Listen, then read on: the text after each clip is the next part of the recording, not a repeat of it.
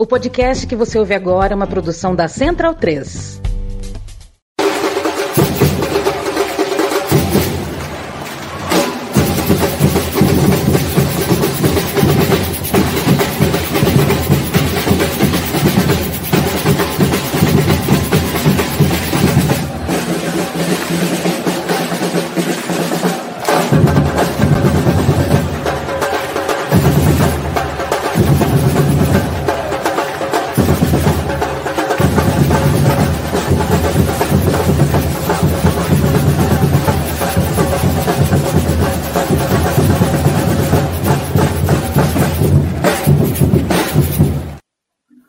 Salve, amigo da bancada, seja muito bem-vindo ao seu podcast, canal em defesa da escultura torcedora, dos clubes dos estádios. Eu sou Irlan Simões, hoje é 20, hoje é 16 de maio de 2023, estamos de volta, pedindo desculpa porque faltamos semana passada, todo mundo estava cheio de atividades, não deu realmente para puxar um programa. Hoje tem um programa muito especial, né, temática bem variada, tá bem a cara do que o nosso querido Felipe Nobre Figueiredo, lá do Xadrez Verbal, né, definiu na bancada como o megazord da política e futebol da podosfera brasileira, também das live esferas brasileiras. Estou aqui hoje à noite para variar com meu amigo Luiz Fernando Filho. Boa noite, Luiz. Salve, boa noite. Voltando, né? Assim, ó, esticando os músculos agora, porque hoje a gente tem aí. Eu, eu, tô, eu tive até que encomendar o meu terno, tá, para participar do programa de hoje, porque vai, as pautas são muito importantes hoje. Tá importante. E quem vai puxar, inclusive, hoje é Carlos Massari, que está aqui embaixo de Luiz. Salve, Carlos. Boa noite, ou bom dia, ou boa tarde para você que está escutando o podcast. Hoje a gente vai falar de eleições na Turquia, inclusive a gente tem aqui um, um convidado muito especial. E eu tô de México, né? Aqui essa camisa que vai mostrar aqui a coisa, né? Que é a camisa mais, mais bonita da última Copa do Mundo aí, na minha opinião.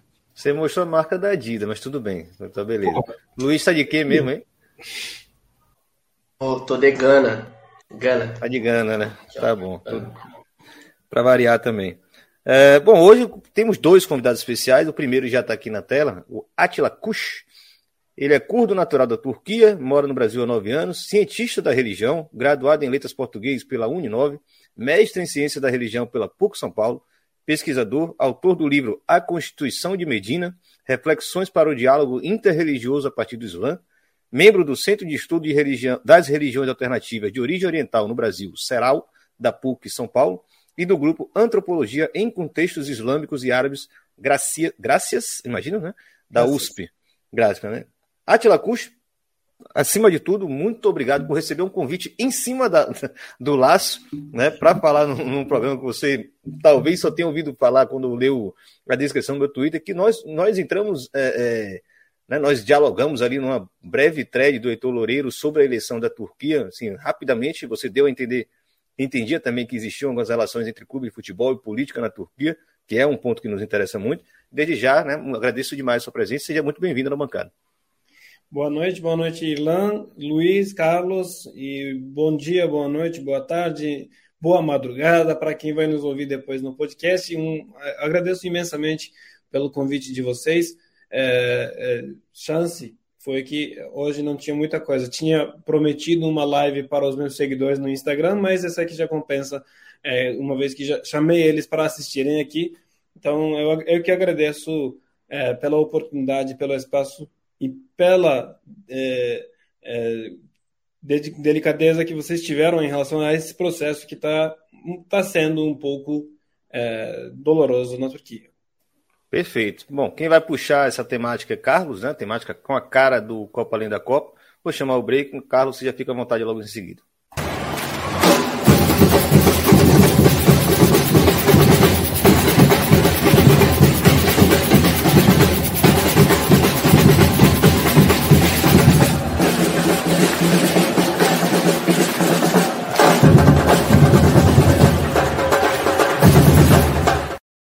Beleza, pessoal. Acho que é importante a gente começar contextualizando um pouco sobre o futebol turco, né? Porque o futebol turco ele tem algumas particularidades que são muito interessantes é, em relação a outros países, né? Depois, inclusive, quando a gente for falar mais da eleição em si, eu passo a bola aqui para o Átila, que, que com certeza sabe muito mais falar sobre esse assunto do que eu aqui. É, enfim, o futebol turco ele tem uma particularidade muito grande, que é o fato de que os três grandes clubes de Istambul, né, o Galatasaray, o Fenerbahçe e o, o Besiktas, eles têm esse, esse status de clube nacional. São três clubes que, que surgem basicamente no mesmo período histórico, é, no começo ali do, do século XX, num momento é, que tem um pouco ali uma, um relaxamento da, das proibições que, que existia antes é, aos turcos otomanos, que eles não podiam nem sequer se organizar em clubes, porque era algo visto ali como algo ocidentalizado, enfim. E nesse momento que há esse relaxamento, é, esses clubes eles surgem e se organizam. Então são três clubes que têm como, como assim, uma característica clara serem clubes extremamente nacionalistas, né? São três clubes que, que são três clubes que têm essas torcidas que a rivalidade deles é mais baseada nos bairros que eles estão de Istambul, coisa do tipo, do que, por exemplo, se a gente pensar num, num Rangers e Celtic, alguma coisa desse tipo assim, que são rivalidades pautadas em outras coisas, por exemplo, em religião, em classe social. É, é muito diferente do que a gente tem na Turquia. Acho que o único caso mais parecido de clube nacional que a gente tem talvez seja no Egito com Al Ali, assim. E na Turquia a gente tem logo três, né? Uma coisa que, que é muito complexa da gente pensar até. Bom, e como que isso chega nos dias de hoje? É, a gente tem este, este autocrata na Turquia, né, o Recep Tayyip Erdogan, que está no poder no país desde 2003. Primeiro ele era primeiro-ministro, aí depois ele se elegeu presidente, ele mudou as regras do país, né? Ali passou um referendo que trocou o sistema do país de, de parlamentarismo para presidencialismo, assim ele poderia continuar no poder como presidente, sendo que antes era primeiro-ministro. E as torcidas de futebol têm um histórico de, de protesto contra Erdogan. Né? O primeiro caso famoso que a gente tem acontece em 2013, que é o chamado Istanbul United, né? que foi quando é, bom, existe um lugar ali em Istambul que é um, um parque hoje em dia, mas que foi é considerado meio que o berço do futebol turco, um lugar chamado Parque Taksim Gezi. É, e esse parque é considerado meio que o berço do futebol turco. E tudo bem, já não tem mais um estádio lá faz muito tempo, mas é, Hoje existe um parque lá e é um lugar muito querido pelas torcidas dos três times grandes de Istambul. Em 2013, é, o governo Erdogan anunciou que ia demolir esse lugar, que ia construir um shopping center no lugar. Enfim, ia ser ali uma, uma completa revolução que aconteceria nesse lugar. E o que aconteceu foi que as torcidas dos três times se juntaram e começaram protestos gerais contra o governo. E isso acabou virando muito mais do que simplesmente protestos contra o final desse parque né, e a construção de um shopping center ali, e se transformou em, em, em protestos generalizados contra o governo Erdogan. É, nessa época, então, a gente tem muito por causa desses protestos, existiu até um, um recrudescimento desse autoritarismo do, do Erdogan, e muito também contra as torcidas de futebol, né? As torcidas de futebol também passaram a ser muito mais perseguidas. Foi nesse momento que foi colocado, por exemplo, ali a, a identificação facial nos estádios turcos, é, que começou a ter uma, uma a ser catalogado quem são esses torcedores, né? Começou a existir uma perseguição muito maior é, aos torcedores turcos do que existia antes desse momento. É, então, recentemente também a gente continuou vendo vários protestos vindo de torcidas contra o Erdogan, depois do terremoto recente que teve na Turquia. A torcida do Fenerbahçe foi uma que, que protestou bastante recentemente. Então a gente tem essas eleições em um momento que as torcidas de futebol é, se posicionam bastante né, contra o governo Erdogan, os principais torcedores, e Istambul é um centro é, bastante anti-Erdogan. Né? As grandes cidades turcas são bastante anti-Erdogan. Você vai ter é, nessa parte mais próxima da Europa, um, um, lugar que vota muito na oposição, o centro da Turquia que vota muito no Erdogan, e aí depois mais ali próximo das fronteiras com o Irã, com o Iraque, onde está localizado o chamado Kurdistão, de novo vai ter muitos votos contra o Erdogan, né? essa divisão da Turquia que aparece.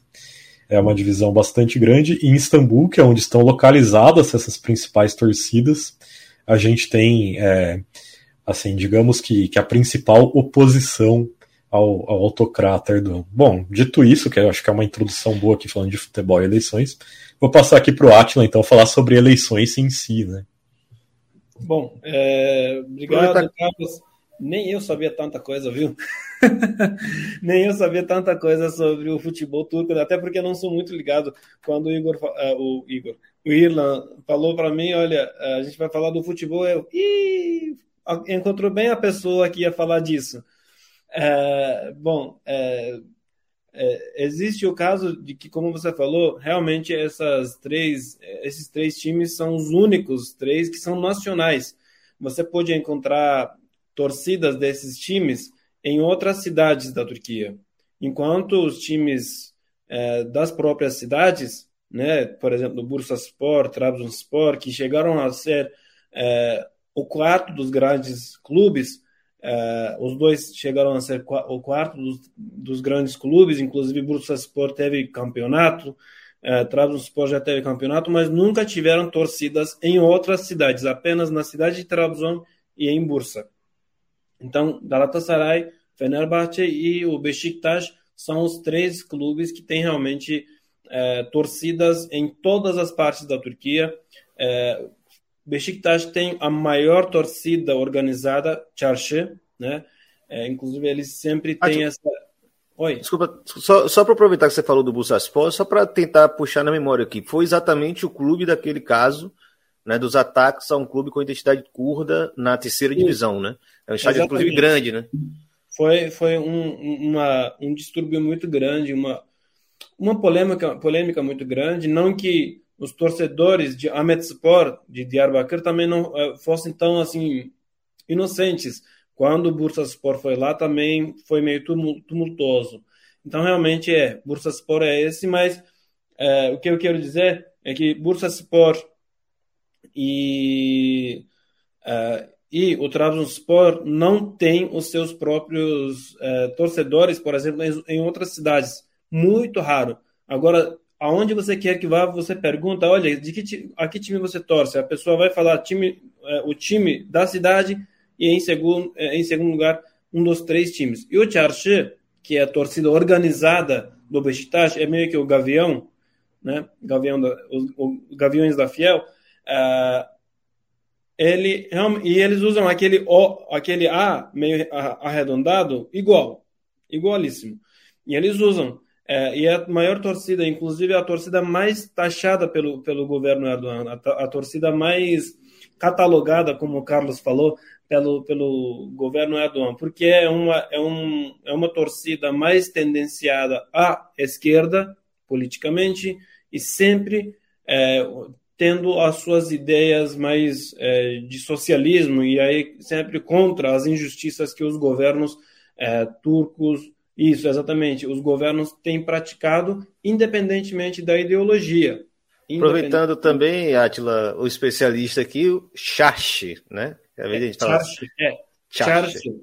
Charche, tá. É então se... é, a imagem está mostrando aí o A do anarquismo, exatamente onde tem o A do né? Pronto. Isso.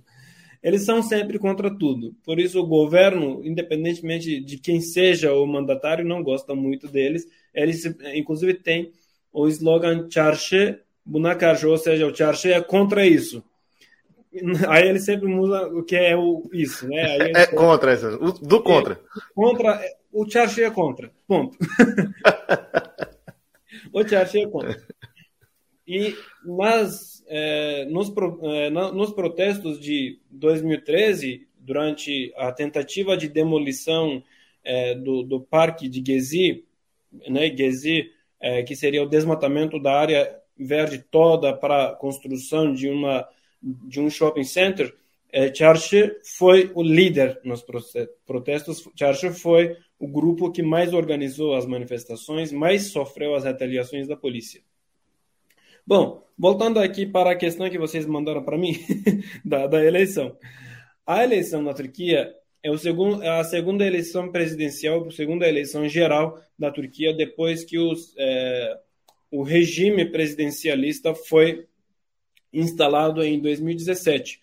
Em 2017, é, o regime presidencialista é instalado, em 2018 é Erdogan, de forma muito tumultuosa, muito polêmica, muito duvidosa, é eleito como presidente para o segundo mandato. Ele já estava no poder desde 2014 como presidente e de 2003 até 2014 como primeiro-ministro, né? E é, depois ele começou a dirigir o país como presidente no sistema presidencialista, tirando aí do meio o primeiro-ministro que é, intermediava entre ele e o, o, o, povo e o, e o gabinete, né, e o governo.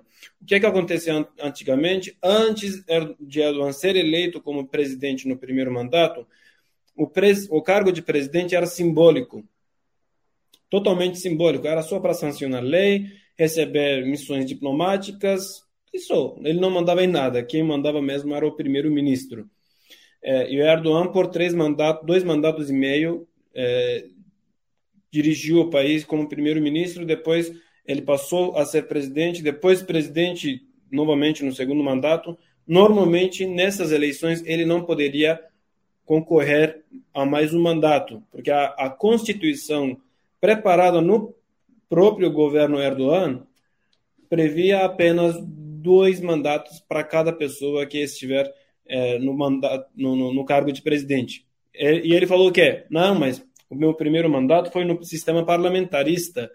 Né? A gente zerou o, o cronômetro ali e aí eu estou recomeçando, né? E, e agora a gente está com esse, essa, é, por assim dizer, essa bucha de novo de tentar resolver o problema. Outro problema de ele, é outra questão que impossibilitava a, a concorrência dele no poder é que é, na Turquia o sistema eleitoral exige que o, o, o, candidato à presidência tenha graduação. O Erdogan não tem. Erdogan não tem. Ele diz que tem, mas não consegue mostrar o diploma dele, não consegue mostrar, mostrar sequer um amigo de classe aqui da, da, da sala de aula, não tem nada, nada, nada. Amigos do ensino médio, etc., tem, mas do, da graduação, nenhum. Portanto, existe isso uh, de Erdogan não ter graduação e isso, em termos da lei turca, também impossibilita a candidatura dele, normalmente, né? Mas como Erdogan... Ah, é, claro, claro, que é uma medida elitista, né? Convenhamos que é uma medida elitista, mas, enfim, nem isso ele respeita, né? Vamos dizer assim. É, nem isso lei, ele né? respeita. Né?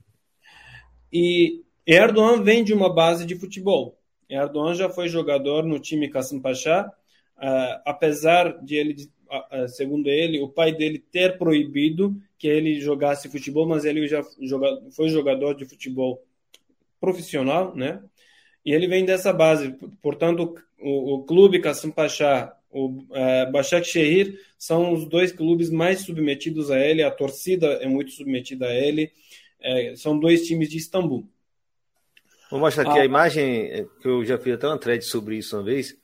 E aí você é tem aqui, né? A questão é Istambul, né? É, aqui em cima você vê o Galatasaray, né?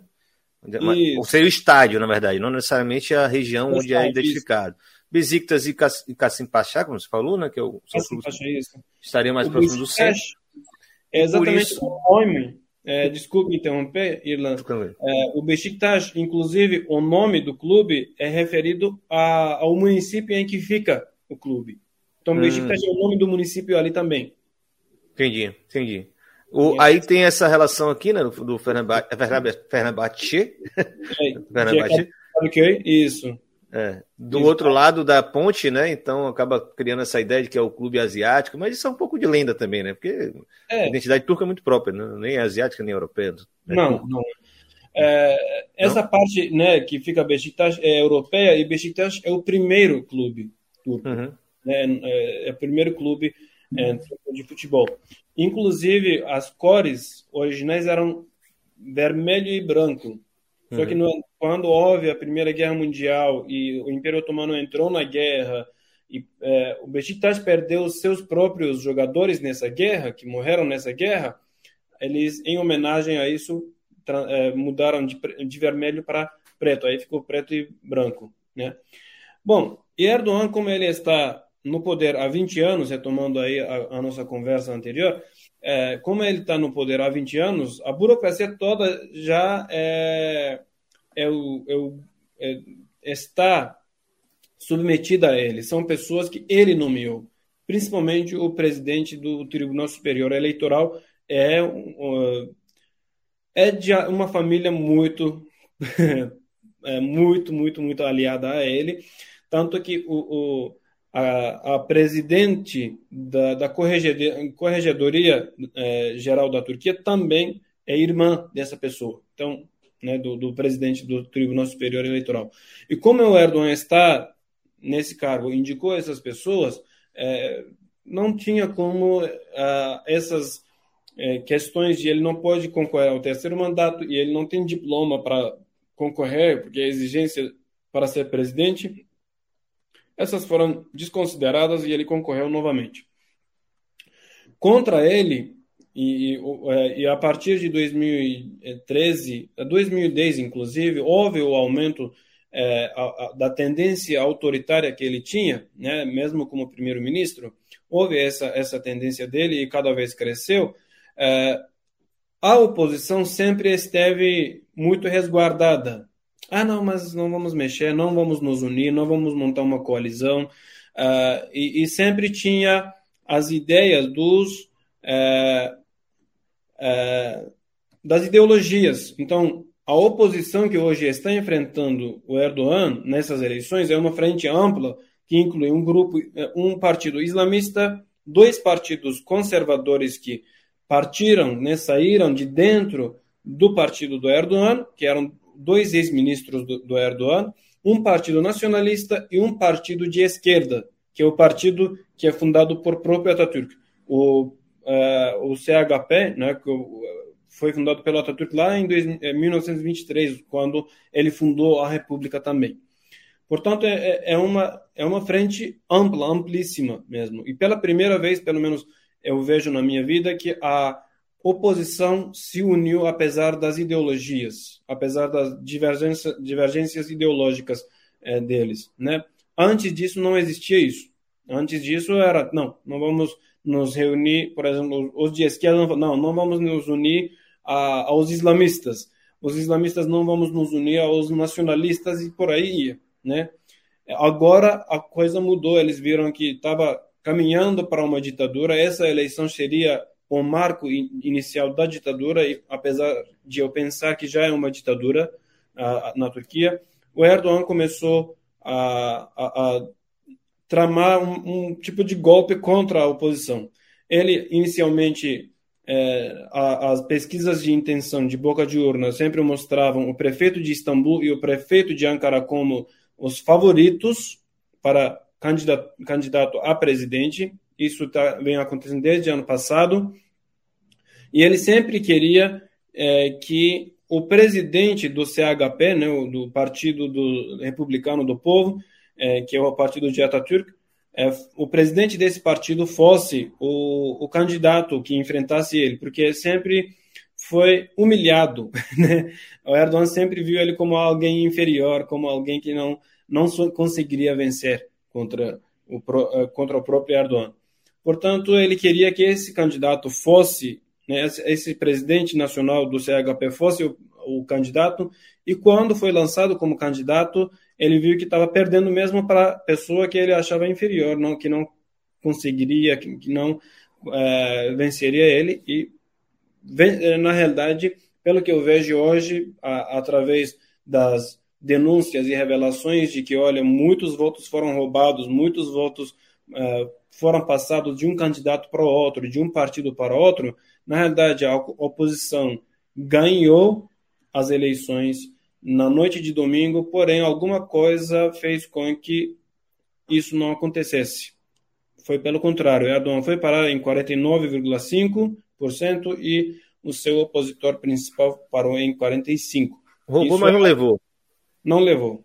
Né? É, aproveitar e botar o mapa para você também explicar um pouquinho essas regiões, por que tem uma predominância né, do, do partido do Erdogan e da oposição, exatamente né, como você explicou, um partido que originalmente é queimalista, né, do Kemal Atatürk. Isso. É, só para explicar para quem não tem, né, nunca teve tempo de ler sobre a Turquia, é, é, um, é um processo histórico, assim, que está formando quase 100 anos agora, né? 100 anos, né, na verdade. Sim, né? esse ano vai que ser é, é uma espécie de uma revolução secularista, né? A Turquia se moderniza, se, se estabelece contra a República e limita o poder né, teocrático né, que existia no país à época, né?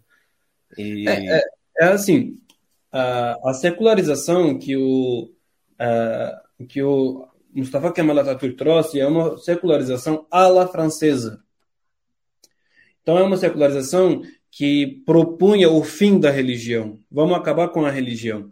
Né? É, chegou ao, ao, seu auge quando, por exemplo, uh, em 1932, proibiram a recitação do Alcorão, o livro sagrado do Islã, em árabe. Você, se você quer rezar, quer praticar as orações, pratique em, em turco, mas em árabe não. Sendo que, na realidade, na liturgia islâmica, você tem que, pelo menos, saber a recitar em árabe por isso, muitos turcos sabem recitar árabe, mas não falam, não entendem, só sabem a tradução dos versos que eles recitam naquele momento nas orações. É tipo um brasileiro orar em latim e, enfim, falar certo, não, mas não, não tem... fala latim. É. Sem falar latim. É. é. É a mesma coisa que, por exemplo, se você é a mesma coisa que você falasse na época para um católico que era proibido rezar em latim e tinha que falar português para, é, para celebrar a missa. Isso, à época, para a Igreja Católica era impossível. Né? Impossível, porque a, a, o, o, latim é o idioma sagrado da Igreja. Ainda é.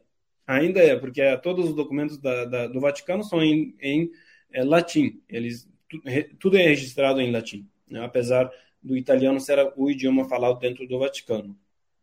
Portanto, é, chegou ao seu auge com a proibição do árabe, isso durou 18 anos, é, chegou auge na década de 90, no final de, da década de 90, com a proibição de moças é, entrarem nas universidades com o véu, com o hijab, que a gente chama, né, o lenço islâmico, não poderiam entrar nas universidades com cabeça coberta, né?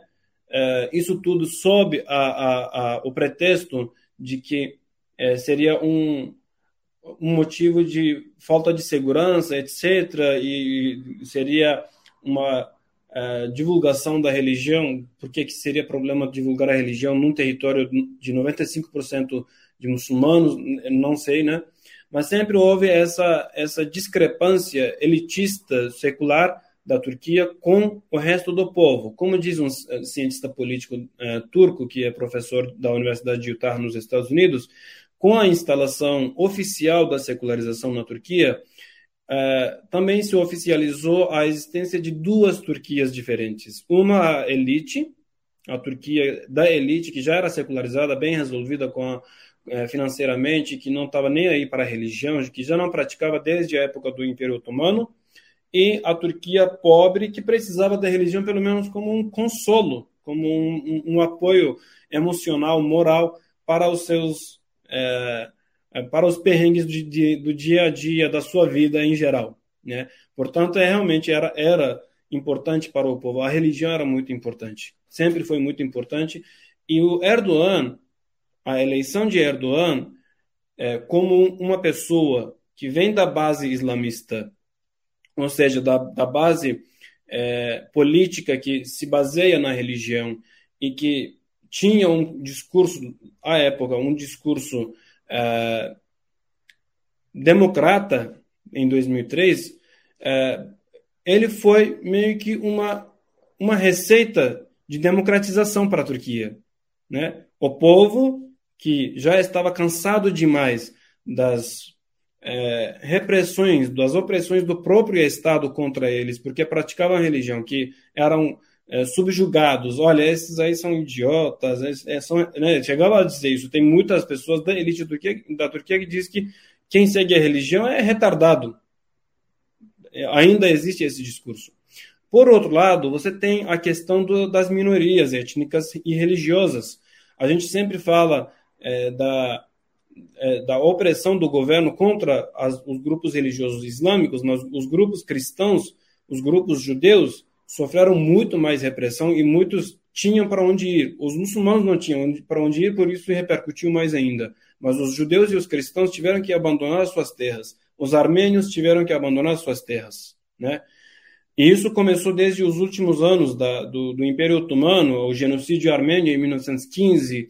É, depois, é, quando termina a, guerra, a, Primeira Guerra Mundial e, a, e começa o, o, a República da Turquia, a opressão contra os curdos, que continua até hoje ainda, né, completou aí os seus 100 anos já, mais de 100 anos, de opressão contra os curdos, de, de tentar é, é eximir, né, tentar é, reprimir a identidade étnica dos, dos curdos, porque na Turquia, eu falo, olha, eu sou curdo, mas sou da Turquia, e a pessoa fala, mas você não é curdo? Eu sou curdo, mas sou cidadão turco, né?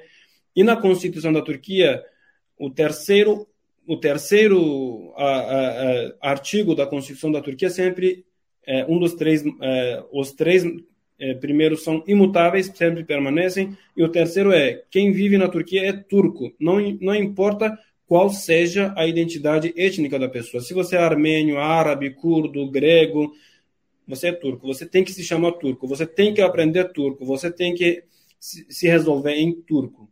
O seu idioma é, é. materno. Não nem... Até na sua apresentação, até eu fiz questão de perguntar que você se colocasse, você coloca curdo natural da Turquia, né? Sim. É, fala que você é turco, você é curdo, né? Exatamente, é, natural da Turquia. Eu sou curdo. É, eu, eu, lembro, e eu sempre repito isso, quem está me assistindo na live, da, dos meus seguidores, das pessoas que já viram outras lives, outras entrevistas minhas, é, eu sempre digo e repito, e provavelmente essas pessoas já estão cansadas de ouvir isso, eu já acompanhei muito os meus tios, olha, os meus tios não eram muito velhos que meu pai, dois, três anos, cinco, seis anos talvez. Eu acompanhava eles é, nas repartições públicas na minha cidade para traduzir o que eles queriam resolver, porque não falavam turco, não estudaram, né? E, e é, além disso, né, o, o Erdogan veio com um discurso de direitos humanos né, mais estabelecidos. Aí o Igor mandou um, um olá em curdo, Slavres. é, então, é, o Erdogan veio também com um discurso, e também tem os Alevis, que é o grupo a qual pertence o Kemal Kılıçdaroğlu, o candidato da oposição, é um Alevi, é um ramo que surgiu dentro do xiismo e que tem um, uma tem suas especificações doutrinárias diferentes, talvez papo para outra conversa. É. A gente, Vamos assistir, assistir a live de Ashila Kut lá no Instagram dele, já fica mais fácil de entender. Uh, então, é, ele veio com um discurso de liberdade para esses, esses grupos minoritários também. E realmente concedeu muitas liberdades, que era direito desses, desses grupos. Os curdos puderam começar a falar o seu idioma a partir de 2005. Antes disso, se você falava, cometia crime. Você era separatista. Né? Então é, é algo absurdo. Que país paradoxal, meu Deus. A Turquia é um negócio fantástico, é sério. Entender a Turquia é, é um negócio muito louco, porque é isso, né? Não, não, não é nem totalmente é, é, parecido com que. Os fenômenos são, são muito diferentes que ocorrem no Oriente Médio, no norte da África e também na Europa, né? Você não tem uma, um vínculo com nenhuma dessas realidades. Né? Então, até, inclusive, deixa eu botar na tela aqui, aproveitar que você concluiu esse, esse raciocínio, Adila, é, que é exatamente a imagem da tem que botar aqui de ladinho. A imagem da, do mapa eleitoral, né? Já considerando Isso. aí as suspeitas de manipulação, né? Mas que, no fim das contas, roubou, mas não levou, se é que roubou, mas as suspeitas são grandes e, e, e muita coisa leva a crer que sim. É, vamos ter segundo turno. Né? E aí explica um pouco aí por que Smith. É, Izmir é, é exatamente da, da marcha Izmir, né? É, é a isso, cidade isso. daquela música, né? Que é uma música queimalista, né? Exatamente. É, Izmir é uma cidade de imigrantes. Então, é, depois da, da, instalação da República, os gregos, a cidade é, um, é, um, é Izmir e uma boa parte do, do, da, do, do, oeste da Turquia, da, da Turquia Ocidental, normalmente é grega, é originalmente grega. Mas houve um acordo de é, trocas populacionais, então os gregos foram para Grécia e os turcos da Grécia vieram para a Turquia. Portanto, é, houve essa troca e é, o povo de Izmir, uma boa parte dessa, desse, desses lugares que vocês estão vendo em vermelho, são as partes em que você vê é, a gratidão do povo com Atatürk, com Kemal Atatürk, porque ele os salvou das repressões eh, dos gregos, dos italianos, dos franceses. Né? Breve, breve comentário. Inclusive, esse processo da, do, do retorno né, de quem estava na Turquia, quem estava na Grécia, também explica alguns clubes gregos. Né? Tem história de futebol envolvida nisso também. Exatamente, exatamente. Então existe, é, existe isso. É, e, e Izmir, desde sempre, desde sempre foi kemalista, nunca, e nunca vai mudar. A maioria é kemalista. E isso nunca vai mudar, porque é, é uma realidade. Né? E, e, e para Erdogan, é, Izmir sempre foi um problema. Sempre foi uma cidade que devia ser tomada, um, mas um castelo nunca conquistado. Istambul e Ankara é, foram duas cidades sob governo dos é, prefeitos do partido de Erdogan desde a década de 90. Ele perdeu em 2019 agora, né? E Erdogan, tanto Erdogan quanto os outros partidos, outros atores islamistas, é, sempre tiveram na sua cabeça a ideia de que quem domina Istambul, é, quem domina é, a prefeitura de Istambul, quem tem a, a prefeitura de Istambul nas mãos, domina a Turquia inteira. E aí essa profecia deles mesmo que meio que aconteceu agora, né? Porque quem pegou Istambul, o prefeito de Istambul, era o favorito nas, uh, nas pesquisas de boca de urna e ele eh, foi quem mais impulsionou os votos a favor do candidato da, da oposição, né? Então a, a, a, existe esse fato de o povo de Istambul estar cansado com os prefeitos de, do partido de Erdogan e o povo de Izmir e da, da, da costa de Egeu é, sempre estar grato ao Erdogan, por, é, ao Erdogan, não, perdão, ao Atatürk por causa é, do que ele fez durante, durante o final da, guerra, da Primeira Guerra Mundial, com a, com a Guerra da Libertação, etc. Mas é isso, né? É, o Erdogan, ele é meio que... mais oriental ali da Diyarbakir. Diyarbakir. A gente chama em curdo de Ahmed.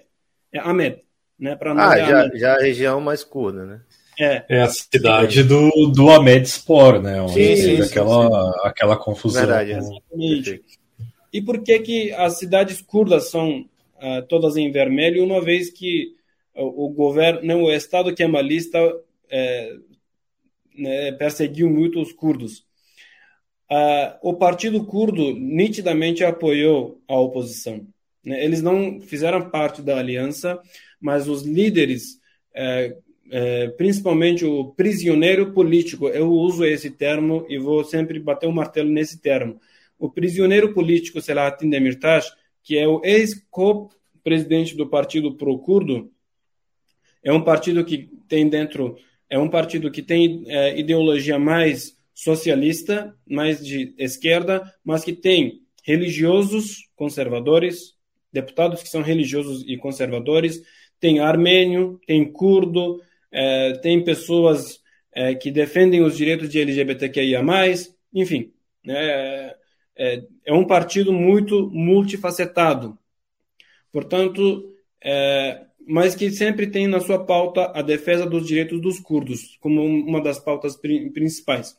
E o Selahattin Demirtas nitidamente declarou apoio ao Kılıçdaroğlu, é, os curdos acreditam que seja uma frente democrática e que isso vai facilitar, é, vai facilitar a solução da questão curda, né? Porque Erdogan é, usou a questão curda como um, uma meta política para atingir alguma coisa, quando viu que essa busca da solução não estava mais favorecendo ele politicamente, derrubou a mesa, chupou o pau da, é, pau da barraca e tchau né, empreendeu. O que Erdogan tentou fazer é, foi tentou aliar a oposição, né, mostrar como se a oposição estivesse aliada ao PKK, grupo terrorista que se diz resistência curda contra o Estado. Né? E, ao contrário disso, tanto os atores curdos na política quanto a, a oposição, a equipe de Kılıçdaroğlu sempre chamou pela solução da questão política e democraticamente. Por isso, os curdos acreditaram nisso, acreditam nisso ainda e sempre é, é, afirmaram nas pesquisas de boca de urna, né? As, aquelas pesquisas que o pessoal anda de com câmera e microfone e pergunta ah, em quem o, o, senhor, a senhora pretende votar. Todo, a maioria dos curdos sempre falou que é Mal Kılıçdaroğlu. A maioria dos curdos sempre falou e realmente é o que aconteceu. Kemal Kılıçdaroğlu nessas cidades que são majoritariamente curdas ganhou mais de 70% dos votos dessas cidades. Né? E olha que o, a participação, o comparecimento às a, a eleição foi recorde, 93%. Então, é realmente foi muito importante. Eu vi. Ontem senhor... teve uma abstenção de menos de 10%. Oi? Abstenção de menos de 10%? É. Cara, aqui tem eu 30%. Vi senhora, eu vi senhora, senhor de, de 70, 80 anos de idade com soro no braço, acesso do soro no braço, com o soro do lado, segurando assim, foi e votou. Então, é, realmente foi, foi, foi a eleição turca da história. Né? Foi. Só a segunda então, presidencialista. Né? Porque, assim, essa eleição ou é tudo ou é nada.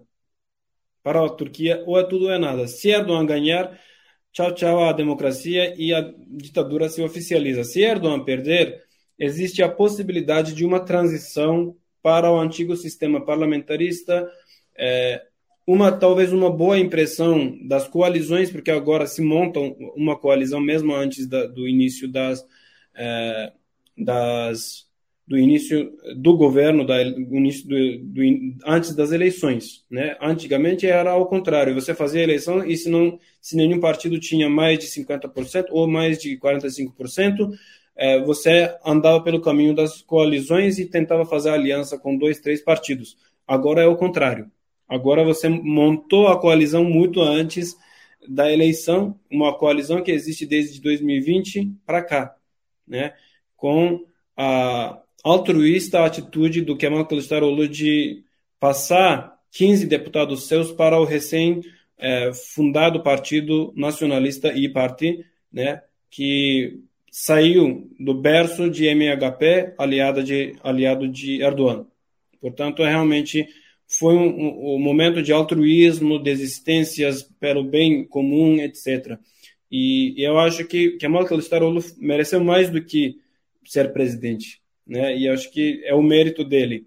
Mas aí, agora a gente está falando da possibilidade de uma manipulação muito grande, onde o Partido Curdo, que nas cidades curdas tinha sessões em que tinha zero voto. Nem o. Tipo, até o, o, o, observador, perdão, até o observador partidário da sessão não votou neles. Isso é absurdo, né? Eu sou do Partido Curdo, eu sou observador da sessão, fui votar na mesma sessão e na minha sessão não tem nenhum, nenhum voto para o meu partido. Isso é impossível. Mais do que impossível, é. né? E está muito nítido que é, nas atas seccionais você vê, ah, o tal partido um, um voto, tal partido dois votos, e o partido curdo 230 votos. Na, no registro do sistema eleitoral, os 230 votos passaram para o aliado de Erdogan. Uhum. Só para vocês terem a ideia de como foi feita a, a, fraude. E até onde vai. Atila, é só aproveitar aqui e mostrar uns, aquela imagem de novo dos, dos clubes né, na capital, né? Uhum. É, porque eu acabei não falando isso aqui, né? Isso aqui é exatamente o Başakşehir, né? É. Que posteriormente vai, vai sofrer uma reforma e vai ser um clube que tem toda uma simbologia voltada para o regime do, do Erdogan e ele apoia. E aí que é o curioso, porque originalmente o estádio onde jogava Başakşehir, o nome era Ataturk, né? Sim. E é, e é a região onde, onde o Erdogan cresceu, né? A vida dele ele se formou lá. E aí ele pega aquele outro lá, o, o Kassim Pasha. Na verdade, é, ele, ele, cresceu em Kassim Pasha, mas que o apoio maior também está no. Tá no Başakşehir. O maior dele na, na liga, é, na primeira liga da Turquia, é no, no Başakşehir. Kassim Pasha é na segunda ou terceira liga, se não me engano. Então uhum. ele apoia por trás das cortinas. E aí ele banca, né, da forma que ele podia, um estádio para o Kassim Pasha, que é exatamente com o nome dele. Né? Então é uma é. simbologia interessante. Então fica aqui o registro. Eu, uma vez fui dei um estado sobre isso, fui ler, fui ler, estava é, é, lendo alguns artigos sobre esse tema, né? Até vou levantar aqui para vocês darem uma olhada, né? Pode interessar o próprio Atila também. Né? Desses dois aqui, não vou nem tentar falar o nome dos, dos, dos dois cidadãos. Balamir Joshkun. Yoshun, tá. Ele fala aqui da, da Gezi Park, né? Exatamente o que o Carlos trouxe para a gente como, como contextualização, e o caso do, da, da Shashi. Uhum. Uh, tem esse aqui também do Dargan Iraque. Tem, na verdade, é a sequência agora dos artigos do Dargan Iraque, porque são, obviamente, artigos que estão em inglês, né? Então, que eu consigo, de alguma uhum. forma, uh, entender. Uh, tem esse aqui que fala sobre né, a relação da batalha cultural, né, ele, te, ele usa esse termo, a batalha cultural na Turquia, exatamente desses dois doxas, ele usa o termo doxas, que Attila explicou perfeitamente, inclusive com outras questões que a gente não costuma é, atentar, né, uma vez que a gente está falando de um regime que está estabelecido e a sua oposição, em tese, como uma, uma solução melhor. A gente não entende, por exemplo, eu não entendia, por exemplo, esse histórico do kemalismo de repressão né, às expressões religiosas também com certeza tem um impacto muito grande na Turquia atual. Né? Então ele também fala aqui da, ele fala da música militar, né? que é exatamente a marcha Izmir, né? que a gente estava falando há pouco. Ele explica como isso é cantado nos estádios, por que a simbologia e etc. E também as formas que o, o regime Erdogan tentou criar de torcidas, um tanto fictícias, que tivessem a simbologia é, é, mais ligada a ele. O Erdogan tem também apoio muito de alguns clubes do, da região do Mar, Mar, Negro, que principalmente Rizespor e, se não me engano, Orduspor, que são duas, dois clubes do, da região do Mar Negro. É, Rize é, de, é, o, é, a cidade natal de Erdogan, né?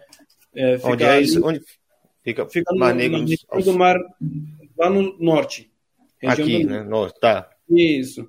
É, na realidade, nordeste da Turquia, um pouco mais para nordeste da Turquia. Isso, aquela região. E, uhum. e de lá também ele conseguiu converter muitos e muitos apoiadores, ao ponto de, por exemplo, é, quando é, recentemente, durante a, o, o, processo ainda de resgate do terremoto, é, quando os, os torcedores de Fenerbahçe, Beşiktaş e Galatasaray gritaram pela renúncia de Erdogan, o presidente de Rizespor saiu e falou, chamou eles de vagabundos né, de terroristas, é, enfim, de um monte de nome inexpressável por aqui. Então, uh, ele tem também uma base uh, de torcidas meio organizadas na, hum. nas outras cidades espalhadas pela Turquia também. O Bursaspor Muitas também, criadas por ele, né? Bursaspor, a, a, a, torcida de Bursaspor também é meio assim é, é, convertida ao erdoanismo. Agora a gente já pode falar de erdoanismo em contraparte do kemalismo. Perfeito. E, e, não é tão longe ali do, da região de Istambul, né, que tem uma centralidade. É. Inclusive, nesse processo de dar uma, uma, lida sobre isso, estudar, acompanhar, eu fui fazer uma, uma thread no, no Twitter, super longa, né? Botei o nome de todo mundo, um nome difícil de pegar, porque eu queria pegar os, né, a letra da forma certinha, e aí você esquece exatamente daquele detalhe que, to, que é o caso da Turquia e do Brasil, por exemplo, a capital não é o lugar onde tem futebol grande. A capital uhum. da Turquia é Ankara. Eu esqueci isso e falei que Istambul era a capital. Pronto, acabou a thread. Ninguém leu a thread. Mas tá definido. Ah, só... Para fechar, eu vou levantar alguns comentários aqui do pessoal que participou, né? E, enfim, já estamos com o nosso outro convidado, já está por aqui também. A gente tinha combinado 45 minutos, mas, enfim, estava muito gostoso ouvir tantas histórias interessantes. Você trouxe muito bem mesmo para gente. Lígia, também não vou, não vou arriscar aqui a pronúncia. Os turcos amam futebol, você é uma exceção, hein, Átila, né? De fato. Mas ele entende, ele entende. Ele disse que não gosta muito, mas ele entende, só não é um fanático. É, o Thomas Parente falou que estava, inclusive, em Izmir, né, né, com o pessoal da Football Supporters Europe, é uma organização de torcedores é, continental, que também tem uma relação muito boa com, com o pessoal da Turquia, em julho de 2016, né? O cara estava no dia lá que quase você fica preso, sacana. Se uma guerra civil estoura lá, você fica preso Teve, teve sorte de não ser preso por, por ser chamado de agente da CIA ou da por ser brasileiro. Brasileiro com nome de italiano, é. imagina, se não é, não é o melhor passaporte que existe. É, Léo fala aqui, né, essa história é igual que aconteceu em Israel, né? No fim, o, o, Bibi, né? O Netanyahu tá por lá ainda, é, vai mudando, muda a regra ao gosto de quem quer ficar no poder. É, o Thomas fala de novo aqui, o primeiro time de futebol da Grécia foram fundados na Turquia, Izmir e Istambul como eu falei, né, que esse processo da transição, né, da, da, do retorno ou da troca da população tem muito a ver com isso. Inclusive, o atual campeão, a EK, o PAOK, que está na final da, da Copa Grega, e o Panionios, eu, eu imagino que seja menor atualmente. Então é importantíssima essa informação também, quem gosta de entender essas histórias louquíssimas daquela região do mundo ali, principalmente do Mediterrâneo. Tá? É, Atila, enfim, obrigado demais pela, pela aula que você deu aqui agora. Né? Se quiser fazer algumas considerações finais, fica muito bem à vontade. Muito obrigado pela paciência de vocês. É, eu sei o quanto é, quando eu começo, eu sempre falo que é, não é bom entregar um microfone nas mãos do religioso e do acadêmico. No meu caso, eu tenho tanto o religioso quanto o acadêmico na minha pessoa, então fica mais difícil ainda. É, eu agradeço muito a, a, a, oportunidade, o espaço de fala. Sei que fugi um pouquinho do espectro do que é o, o podcast em geral, né? Futebol. É, o título já está aí muito claro, bancada, mas eu espero que é, é, tenha dado um, uma pequena é, contextualização aí, num pequeno contexto do que acontece e o que vem acontecendo e que também é, envolve, querendo ou não, a política, porque é a política e o futebol. E envolve muito, porque o futebol define muito o, o presidente, é, e aí eu vou finalizar, o presidente nacional do Fenerbahçe, Alicote, é de uma família rica que é um desagrado, um desgosto político para Erdogan, para você terem, vocês terem ideia de como a política está muito atrelada ao futebol na Turquia também. Mais uma vez, muito obrigado pela paciência de vocês.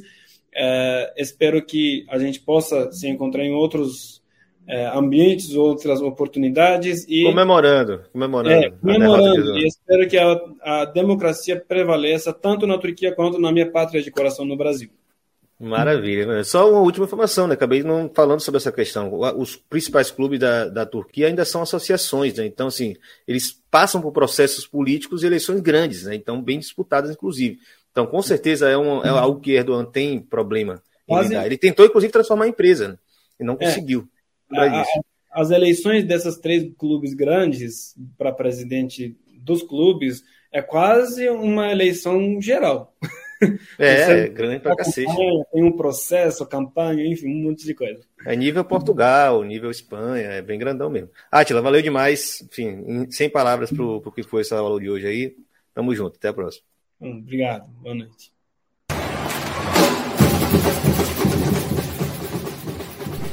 Seja sócio do Clube na Bancada. Acesse www.padrim.com.br barra na bancada e saiba como colaborar com o nosso trabalho. Bom, já trocamos aqui, o, o time mexeu rápido no intervalo aqui, Sayat lá entra, Claudinho, presidente da Anatorga, meu velho, boa noite, seja muito bem-vindo na bancada. Já participou de outras vezes, hoje vem aqui como live. Né? Primeiro, gostaria de agradecer, né, mais uma vez essa oportunidade, né, Irlan? Você vem dando aí a, as torcidas organizadas, né, para conversar e debater, dialogar com outros setores. Né, isso é muito importante né, para que a gente possa desenvolver né, um bom diálogo e mostrar o lado das torcidas organizadas também que né, têm sido tão discriminadas né, e, e colocadas assim num, num, num teor né, muito ruim para a sociedade. Então a gente está mais uma vez aqui para debater, conversar com os companheiros de bancada aí, para a gente poder estar tá esclarecendo alguns fatos e até mesmo ajudando a compor e a desenvolver a cultura de arquibancada. Maravilha. O tema que, que eu até sugeri aqui, né, para a, a live de hoje, foi inclusive que eu também levei para a redação de Porto TV, e enfim, eu acho que é o tema que vai durar alguns meses aí, é a tal da Lei Geral do Esporte. E é uma lei imensa, inúmeros artigos, trata de esporte educacional, trata de esporte amador, trata de esporte olímpico, paralímpico, trata do próprio futebol, né? Tem muita coisa importante para a gente analisar sobre clubes, sobre estádios, mas principalmente pelo fato dela, é, de alguma forma, fagocitar o Estatuto do Torcedor. Né? A Lei Geral do Esporte propõe a revogação do Estatuto do Torcedor, mas não a revogação das suas ideias. Né? O Estatuto do Torcedor está praticamente dentro da Lei Geral do Esporte, com algumas pioras, né, Claudinho? Então eu até quero oferecer para você já a oportunidade de falar o que vem nessa Lei Geral do Esporte, porque tem é, mudança da própria configuração do, do, do, da, do, da identificação das torcidas organizadas, tem mudança na, na, punição e tem uma autoridade nacional que ninguém entendeu ainda como será formada. Então fique muito à vontade, pega o microfone e manda ver.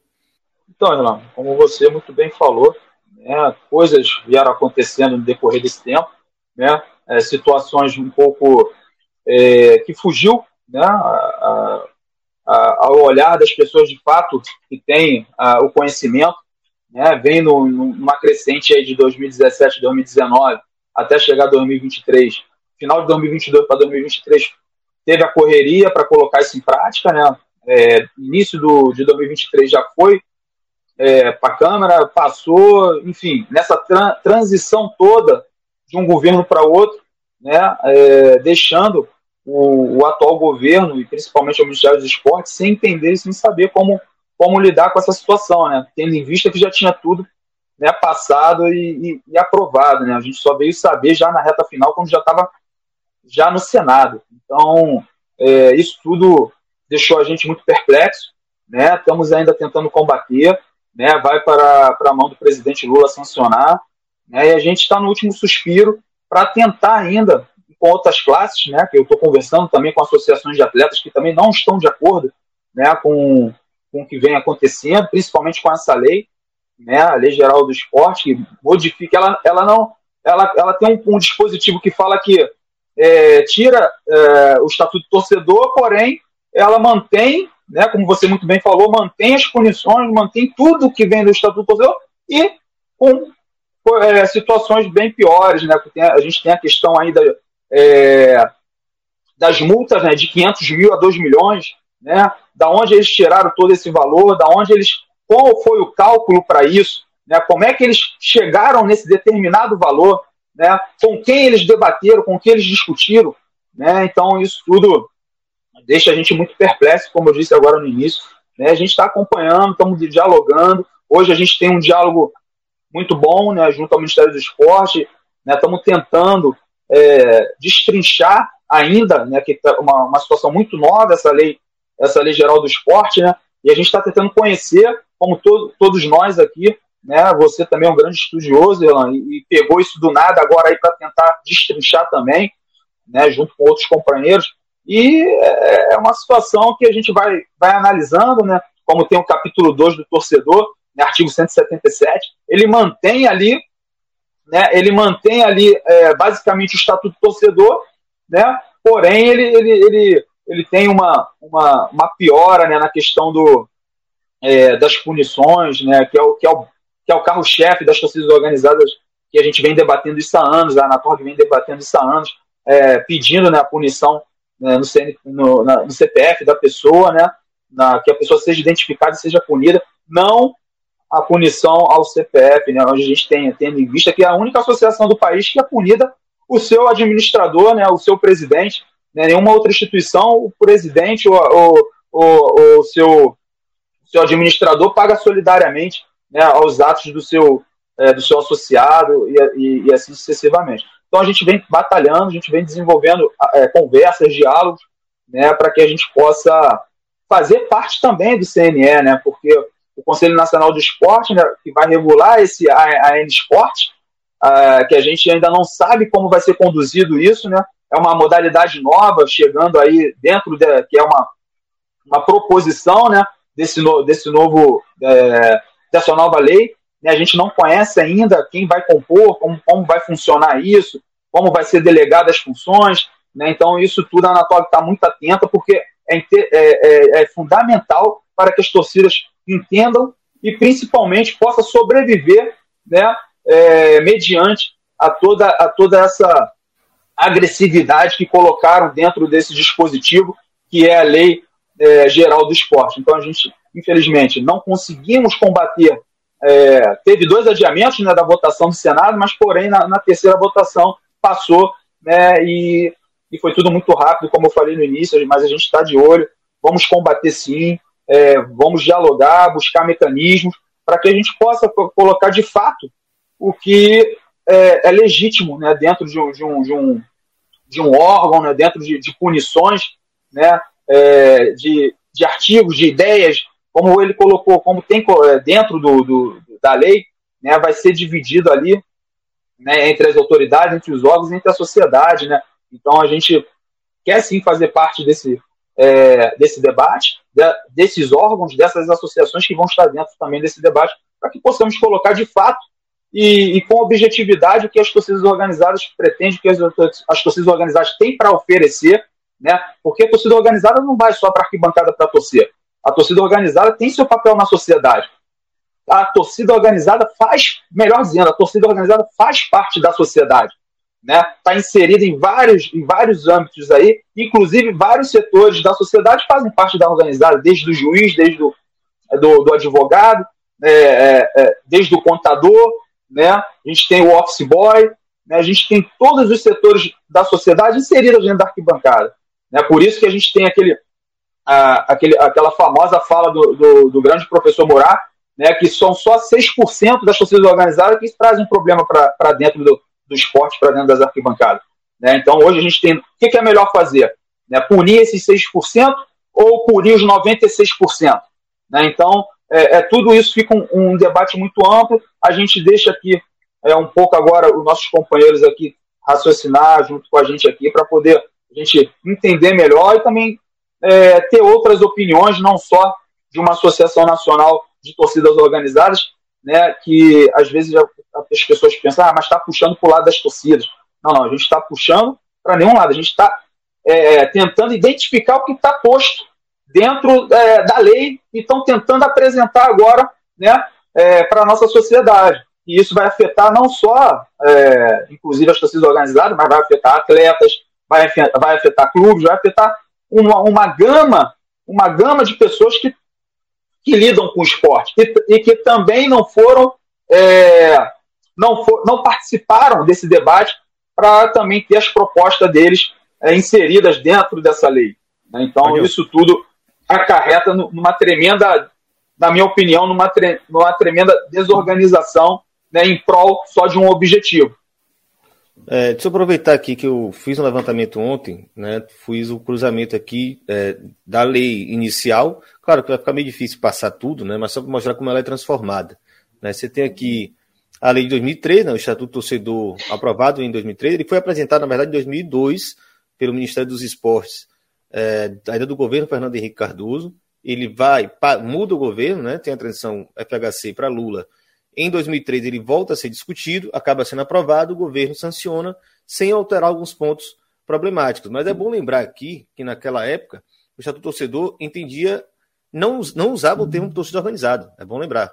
Né? Artigo 2 torcedor é toda pessoa, isso continua, é, é certo, mas na parte das punições, que é o famigerado artigo 39, que agora vai virar artigo 182, é, é sempre o, o torcedor que promover tumulto, praticar, incitar a violência. Né? Não era a torcida organizada. Então existia uma caracterização de que o tumulto, a violência, né, a invasão de locais de competição, etc. Tal, era, eram atos de indivíduos e não atos de uma torcida organizada. O problema uhum. vem na reforma da lei em 2010, e aí o governo peca em não levar isso né, para as organizações que já existiam, dos, dos impactos que isso teria. Primeiro, ele define o que se considera como torcida organizada, e na parte do 39, exatamente onde vem a punição, o que era torcedor vira a torcida organizada, que em evento, promover tumulto, praticar, incitar, etc. Esse é um dos grandes problemas que a gente traz na discussão. Primeiro, porque há uma injustiça completa de você responsabilizar uma organização inteira pelo ato de indivíduos. Segundo, isso, do ponto de vista da prevenção e do combate à violência do futebol, não tem resultado algum. Não tem resultado algum. Porque quem está cometendo esses ilícitos não foi punido, não foi preso, não foi multado, não foi nada. E aí você multa a organização como se as pessoas fossem se afetar por isso. Não é porque uma torcida não está no estádio que ela não existe. Não é porque as pessoas não estão com a camisa da torcida que eles não, estão interessados em cometer atos ilícitos. Então, esse é um problema seríssimo. Devia ter sido visto antes, não conseguiram, e agora a Lei Geral do Esporte vai piorar. E aí, por isso que eu quero mostrar aqui como ela piora. A gente tem, em 2019, por causa de alguns fatos relacionados à briga de torcidas. O governo Bolsonaro, né, junto com, com o Sérgio Moro, apresentam uma reforma que basicamente só aumenta, é, é muito para inglês ver, né? Ele aumenta o, o prazo de, de banimento de 3 para 5 anos, bobagem, e aqui define um pouco mais, né, diferente do que estava anteriormente, é, o que seriam essas, essas, é, esses atos ilícitos, né? Invasão de local de treinamento, confronto ou aí, aí entra, confronto ou induzimento ou auxílio a confronto entre torcedores, que é mais ou menos onde se encaixou o caso lá dos dirigentes do, do do Vasco do, do Flamengo, é, que estavam do lado do, do, do, do comandante da, do BEP, né, quando a, a briga aconteceu. E ainda prenderam, um, ainda mandaram prender o dirigente da torcida do Fluminense, que estava em casa tranquilo, não tinha nada a ver com aquela confusão. A torcida dele, inclusive, não estava naquela confusão. Mas entra muito nesse ponto. A, o induzimento ou auxílio ao confronto. Isso pode cair de qualquer forma. Né? Se, se, você quiser criminalizar a torcida, você pega isso daí e faz, e você não vai resolver nada com relação à, torcida, à violência no futebol. A Lei Geral do Esporte, que já é essa última tabela aqui, ela muda algumas coisas, traz esse ponto aqui, que inclusive o Ronaldo está por aqui, ó, o Ronaldo Tavares, está lá com o pessoal do, da Secretaria Especial, né, Direito Torcedor também, do futebol Direito Torcedor, e traz esse ponto. Diretor, diretor nacional, diretor nacional. Diretor, né? É, e ele sugere, né, que ele fala que um dos pontos que precisa acontecer, né, pedido de veto dos parágrafos 5 e 6 do artigo 177, que é exatamente o que define isso aqui. A torcida organizada responde civilmente, isso já está previsto anteriormente, de forma objetiva e solidária pelo dano causado por qualquer de seus associados ou membros no local de evento esportivo, nas suas imediações ou no trajeto de volta para o evento. Nenhuma outra forma de associação civil no direito brasileiro é responsabilizada por ato dos seus membros. Se nós fizéssemos isso com um clube de futebol, por exemplo, o Internacional, onde não existe diferença entre sócio-torcedor e sócio, você imagina que aquele rapaz que entrou em campo com uma criança no colo e chutou um, chutou um jogador lá do, do Caxias, que você lembra dessa cena ridícula? É, é como se o, o Internacional, o Esporte Clube Internacional, tivesse que responder por aquela ação daquele rapaz. Claro, esportivamente existe uma previsão só... do regulamento da CBF, mas juridicamente falando, o, Inter pagar pelo ato daquele rapaz é uma completa maluquice. Como é que isso pode valer para torcida organizada se o direito é o mesmo, né? A Constituição é a mesma. Vai lá, Carlos. Não, só dizer que essa questão de induzir confronto, né, ela pode ser aplicada, como você disse, a absolutamente qualquer coisa mesmo. Porque é exatamente usando esse artigo que a torcida lá do Botafogo de Ribeirão Preto, que levou a, a faixa escrito sem anistia para o estádio, foi enquadrada, né? Porque disseram que essa faixa poderia induzir confronto entre torcedores dentro do estádio, ou seja, uma faixa que não tinha nada a ver ali com, com as próprias torcidas, uma faixa com uma mensagem é, simples, uma mensagem social, e ela pode acabar enquadrando a torcida de uma maneira, uma repressão bizarra, vergonhosa. Você reprime a torcida simplesmente por uma faixa escrita sem anistia, é, dizendo que isso pode induzir confronto com torcedores que têm espectros ideológicos opostos. É, então, de fato, é tão vago que isso pode enquadrar qualquer coisa, pode enquadrar qualquer mensagem. É, não faz absolutamente nenhum sentido, mas ao mesmo tempo é uma forma de proteção das autoridades, né? Porque, exatamente porque claro, elas claro. podem aplicar isso no que elas quiserem. Ainda no, no parágrafo 6, sim, você está completamente é, coberto de razão, inclusive o caso da, do, da tornozeleira eletrônica dos rapazes do Flamengo lá, poderia ter sido jogado no, no colo de uma torcida. Inclusive, a, a, existe a, a, a, suspeita de que foram exatamente membros dessas torcidas, com medo de serem punidos pela FAT, porque estava na área da torcida deles, é, foram lá e disseram quem era, para pegar individualmente. Porque eles tinham medo de que eles fossem culpados pela FAT. A torcida respondesse por aquele ato. Sendo que esses rapazes sequer eram membros da torcida também, mas se a, a punição administrativa, amigo, não tem defesa certa. Né? A punição só pode ser só pode ser discutida se fosse judicialmente. Então, e aqui, uhum. inclusive, Claudinho, né, é, vai ter a questão da, da ANA Esporte, né, Autoridade Nacional de Prevenção e Combate à Violência e Discriminação do Esporte, é, são sanções administrativas. A Lei Geral do Esporte traz isso, está todo mundo discutindo que isso, inclusive, é antidemocrático. Todo mundo tem direito à defesa. Todo mundo tem direito a levar seu assunto para a justiça, a justiça julgar. Mas beleza. Ainda no sexto parágrafo, entra esse, esse adendo aqui nessa lei, que é um negócio assim, extremamente absurdo e sem dúvida inconstitucional. Sem dúvidas inconstitucional. O dever de reparar o dano, nos termos do quinto parágrafo, né, que eu falei anteriormente, desse artigo, é responsabilidade da torcida organizada e seus dirigentes e membros que respondem solidariamente, inclusive com o próprio patrimônio. Isso é um completo absurdo, porque se trata de associações civis. Não existe isso. Estão criando uma, um, uma aberração jurídica aqui que com certeza isso vai ter que entrar numa discussão e vai parar no STJ, no STF. Essa porra vai subir. Se tiver força política, evidentemente. Né? Mas tudo bem. Só para fechar também aqui, passar a bola para Claudinho ah, de novo fazer outros comentários.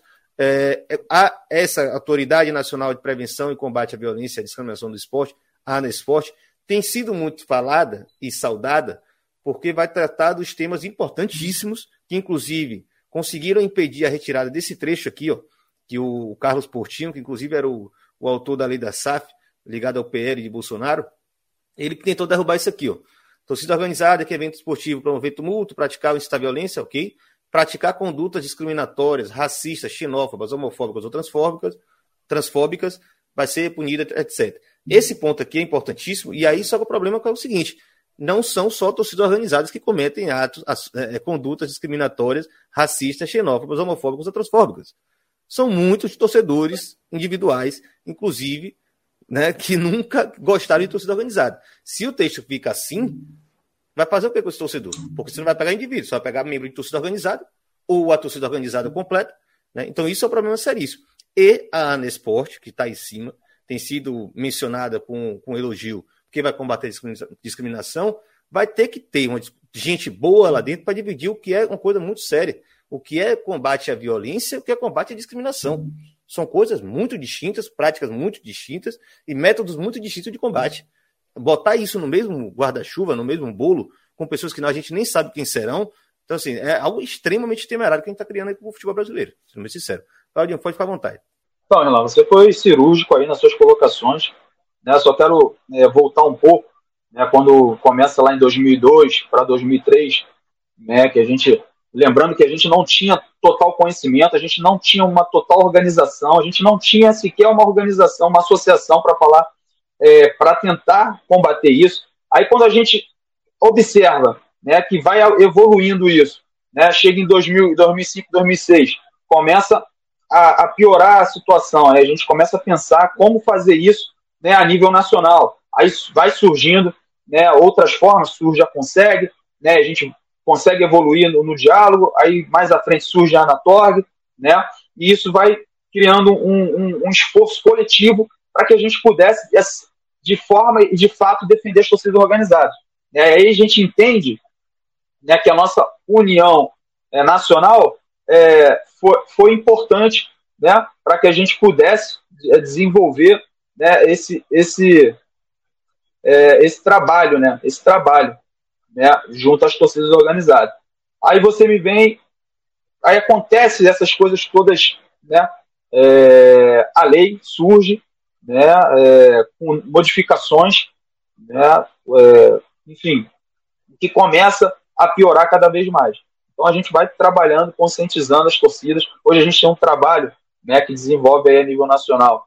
É, é claro que é, é tudo um, um, um, trabalho bem árduo, né, bem, bem consistente e a gente está conseguindo combater isso. Aí a gente vem olhar esses, esses artigos, é, é, essa lei né, bizarra, e a gente entende que a gente, de fato, tem o, sistema contra né, a sociedade, contra as associações, né, é, e a gente muda, quando muda, a, a, a, faz essa transição, né, pessoas são pegas de surpresa e a gente não tem como reverter isso. Né, agora a gente tem que ter outro diálogo, tem que ter, tem que ter várias conversas para tentar, ao menos, tirar alguns trechos, né? Que, como você falou, são absurdos. Você não pode é, incluir, vamos dizer aqui, uma, uma, uma penalidade solidária. Você não pode incluir um, que você tem que pagar com seu próprio patrimônio. Né? Isso tudo são coisas bizarras que vão acontecendo e que a gente não tem direito nem de se defender. Como, como falou bem o, o Relan, é, da questão dos meninos que foram que foram conduzidos aí tanto no Botafogo, em São Paulo, quanto no, no Rio de Janeiro. Pô, foram obrigados a usar a tornozeleira porque estava com uma faixa contra a ditadura. Então, enfim, é, são situações que vão acontecendo e que se a gente não abrir os olhos e se as torcidas não se mobilizarem coletivamente para se defenderem, vai ficar cada vez pior. A imagem que vai ser passada para a sociedade vai ser cada vez pior. A gente não vai ter direito à nossa defesa e a gente vai ficar taxado como sempre ficou aí, vem ficando esse é, longo período, né, é, junto à sociedade, como o, as torcidas criminalizadas, né, as torcidas é, que, fazem, que fazem a baderna. E como você bem disse, muitas das vezes não são as torcidas, são os torcedores. né, na questão dos cantos homofóbicos, às vezes, maioria às vezes não, não, são as torcidas, são os torcedores que às vezes nem gostam das torcidas organizadas, como você muito bem falou. Questão do racismo, se você pegar agora no último jogo que teve lá no Atlético Paranaense, você vê que a pessoa de fato não é um torcedor organizado, tá bem lá vestido, né, bem, né, enfim, e faz aquelas cenas ali, né, para tentar humilhar tá outras de, pessoas. No setor caro, e, né? Às vezes o cara tá no setor caro, geralmente exatamente, é do setor caro que vem. Exatamente. Assim. E, e, tenta, e, tenta, e tenta humilhar lá as pessoas, né, de, de uma forma grotesca, né, e hoje sabendo que isso é, é, é penalizado com com, na, na, área judicial, né, até o mesmo clube pode ser penalizado. Então as pessoas não estão nem aí, né, e tudo ca, calha e cai, recai em cima das torcidas organizadas. E essa é a nossa grande luta. Vamos continuar combatendo. Temos um caminho pela frente. Né, hoje a gente tem hoje a gente tem um diálogo aberto com o Ministério dos Esportes, né? Então a gente vai, vamos continuar nessa caminhada. É, vamos conhecer né, esses órgãos que estão por vir. E vamos tentar debater e participar, né, mostrar o lado da torcida organizada, mostrar o que, que a torcida organizada tem para propor, os projetos. Né? É, enquanto eles tentam mostrar um lado negativo, que são os 6%, a gente vai mostrar o lado positivo, que são os outros 96%.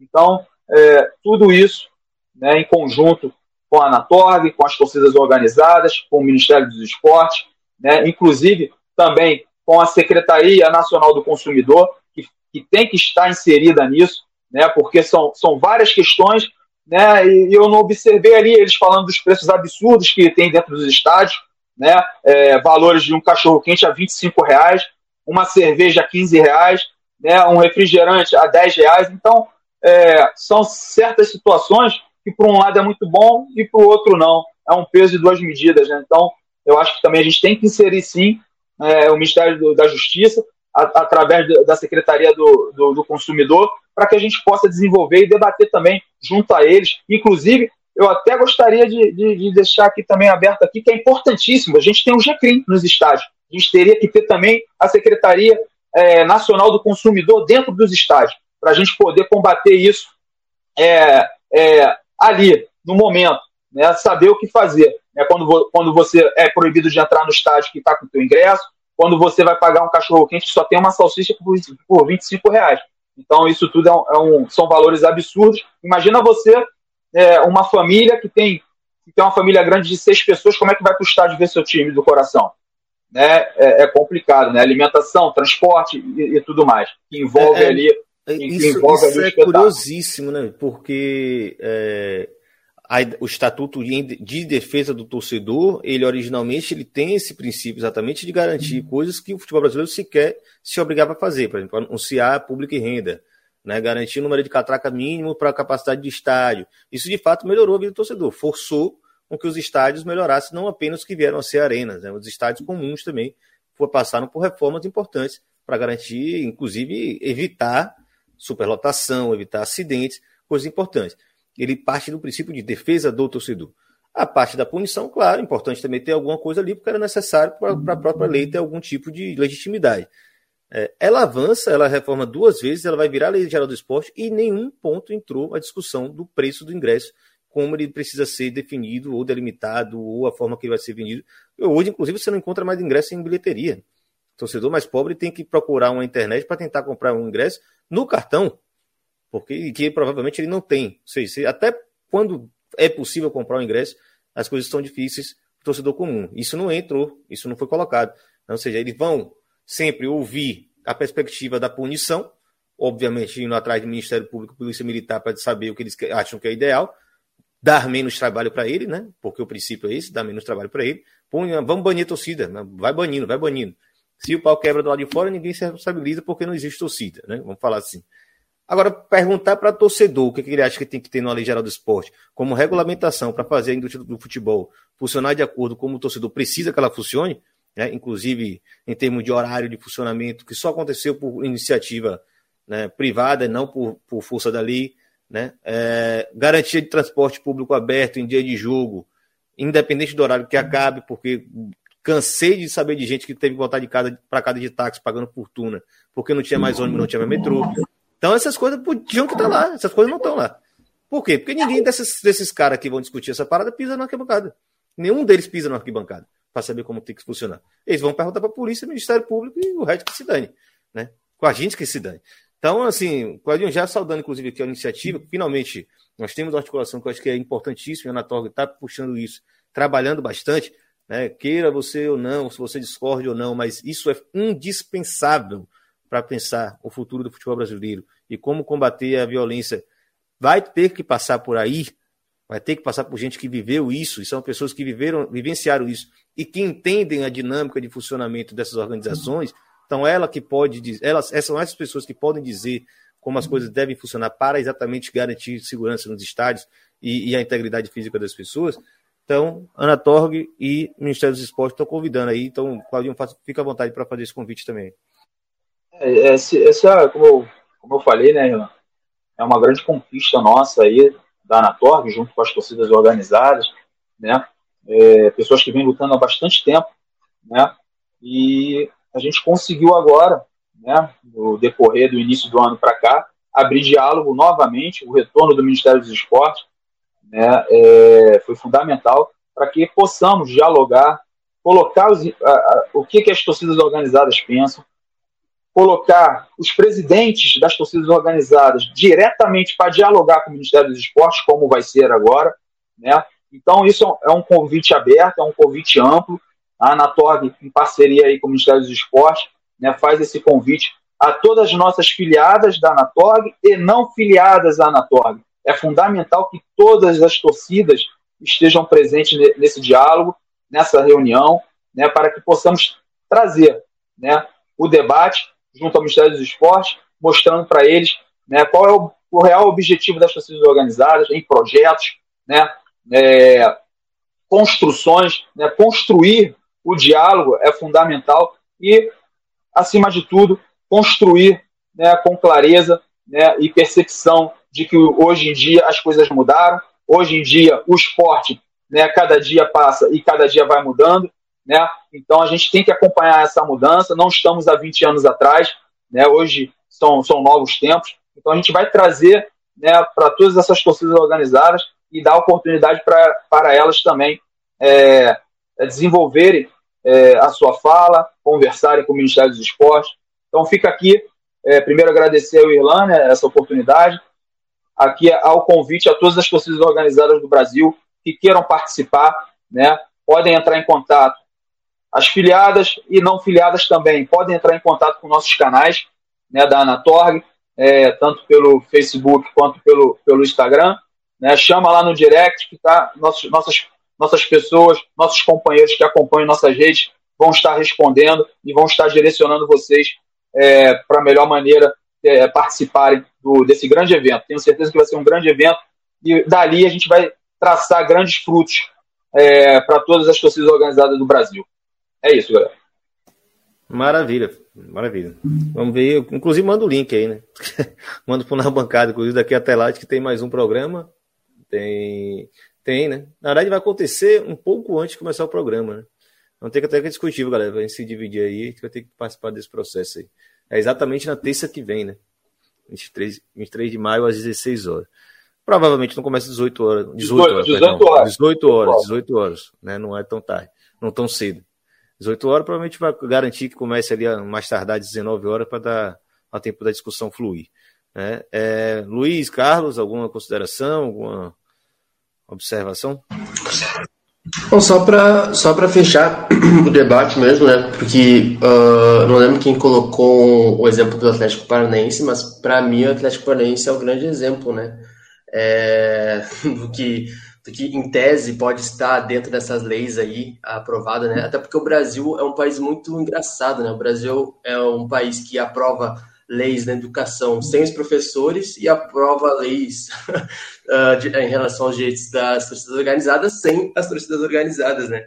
E, e, é curioso porque o, é só a gente ouvir, né, hoje o que os, dirigentes falam, né, o Petralha fala no Paraná, e a gente está falando do Atlético Paranaense que historicamente veio de origem popular, né, e deu uma guinada, assim, nas últimas décadas a nível de política e até mesmo na torcida mesmo, uh, impressionante, assim, né, o Atlético Paranaense que a gente vê hoje, se a gente for analisar a história do Atlético Paranaense, as origens populares do Atlético Paranaense estão muito presentes. Não sei como é hoje em dia ali na arquibancada, né? apesar de olhando assim de fora é muito legal, etc. Mas a gente sabe que os preços das arquibancadas lá no Paraná estão lá em cima, né? Pelo menos nos jogos do Atlético Paranaense.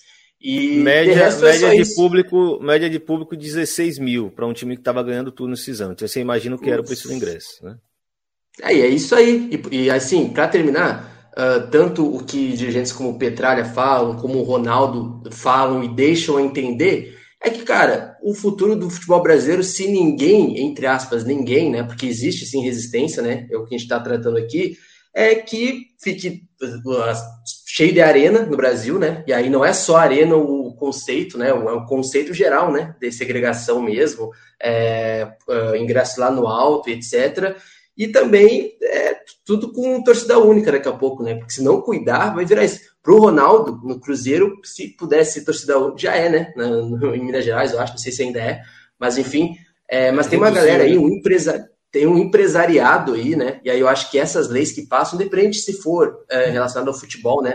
A gente percebe que são projetos que uh, são passados do dia para a noite, assim, né? Às vezes nem os clubes estavam sabendo direito, pelo que eu vi, dei uma lida há um mês atrás, até os clubes tiveram que, não, pera aí, pera aí, vamos lá ver o que é isso daí. Aí passa pelos clubes, também passa pelo empresariado, mas isso para mim parece bem nítido que é o projeto do empresariado mesmo, uh, que, enfim, que é quem manda aí nessa indústria do futebol e que se a gente realmente, de fato, né, não tiver essas, essas iniciativas mesmo, não tiver vocês aí colocando esse debate, de fato, nem o torcedor comum, nem o torcedor organizado vai saber. Porque se não fosse esse programa aqui, eu também não estava sabendo sobre, a, sobre o projeto aprovado, né? É muito pouco debatido, muito pouco colocado um holofote assim dentro da mídia para discutir, até tem questões bem caras, inclusive, para se discutir. Mas de fato, se não tiver um movimento assim minimamente democrático, isso passa e nem o torcedor organizado fica sabendo, né? Por isso que é muito importante mesmo é, esses encontros, esses movimentos.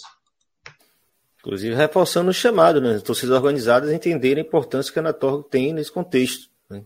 Se for para sair alguma coisa, vai ter que sair desse diálogo, inclusive pelo, pela interlocução que existe com o governo.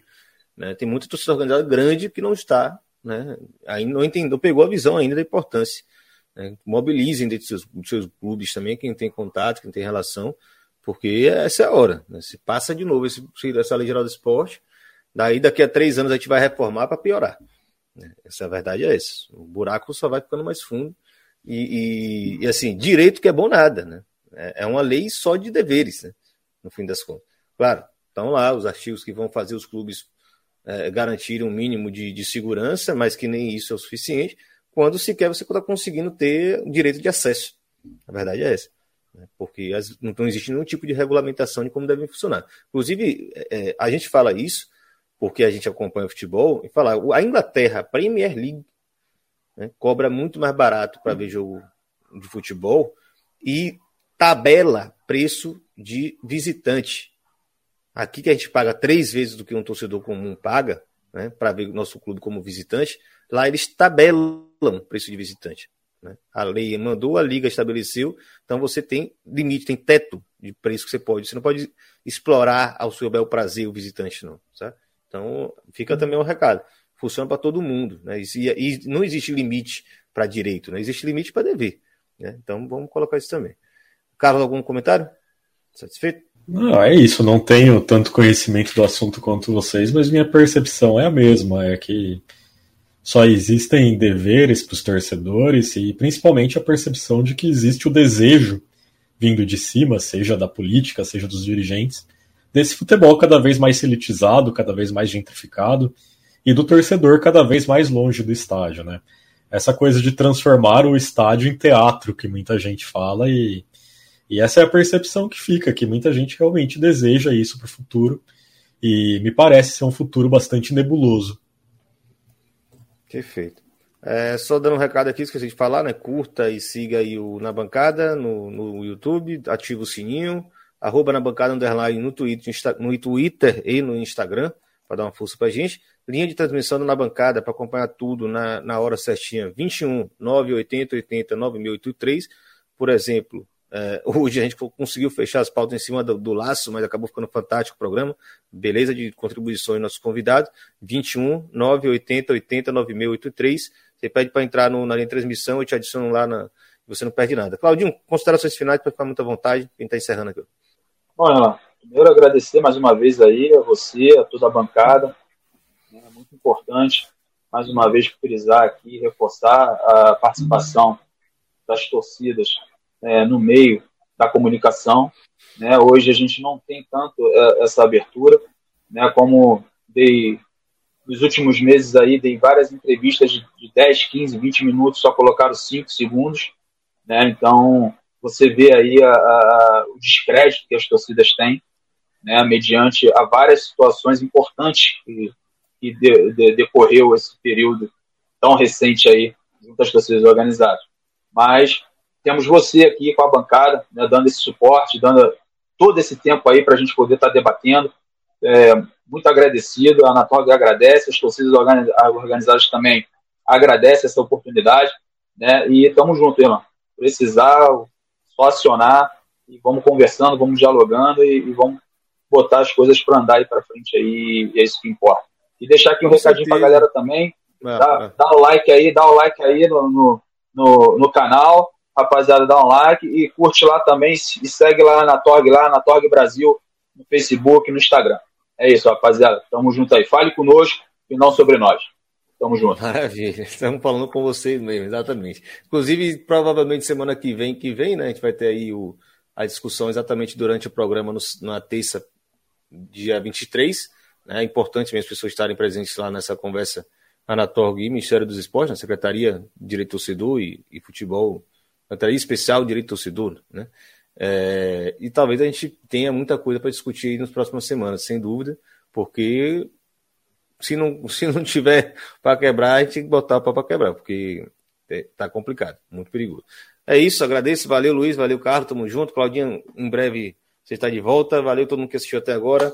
Na também está em podcast daqui a pouco, valeu, tamo junto. Salve, um abraço.